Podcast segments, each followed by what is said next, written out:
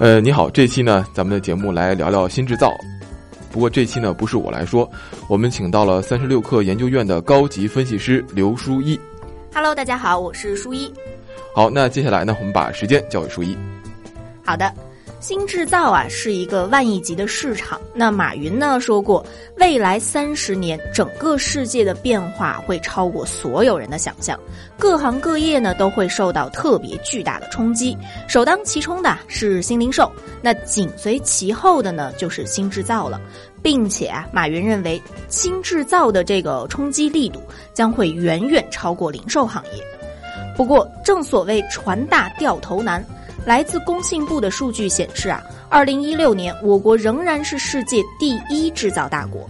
不过，我们的制造业呢，却一直存在着能耗高、效率低、产品同质化严重、附加值低等等等等这样的问题，缺乏自己的核心竞争力。特别是随着这几年原材料、人力、土地等等成本的上涨，传统制造业的升级转型啊，可谓是迫在眉睫。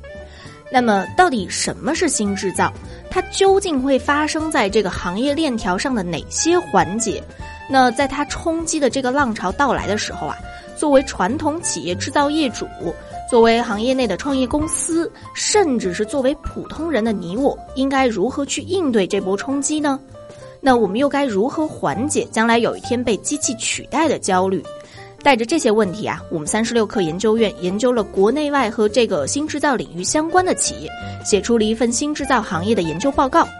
那在这份报告中呢，我们将新制造定义为通过物联网技术来采集数据，并且通过人工智能的算法来处理数据的智能化的制造，通过形成一个高度灵活、个性化、网络化的生产链条，来实现传统制造业的产业升级。那在它整体的这个产业链中啊，物联网和人工智能是底层支撑的技术，而智能终端的产品或者系统则是他们这个技术的最终载体。在应用场景方面啊，理论上讲。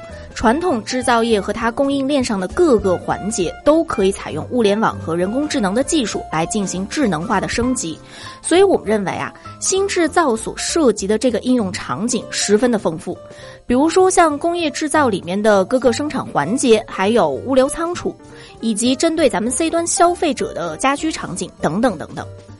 那么，新制造这产业链中究竟有哪些部分将最先迎来发展机会呢？新制造的市场整体想象空间到底有多大？那什么样的公司是优质的投资标的？对于一级市场的创业公司来说，目前又还有哪些领域存在机会呢？那这些问题的答案啊，就欢迎大家下载三十六课 APP，在我们三十六课的这个付费专栏开课上面发布的这个全版的新制造行业报告当中去寻找了。OK，感谢书一啊！听过书一的分享，是不是感觉你和马云的距离也许只差一份报告了呢？那好了，再次感谢书一，更感谢你的收听，咱们下期节目见。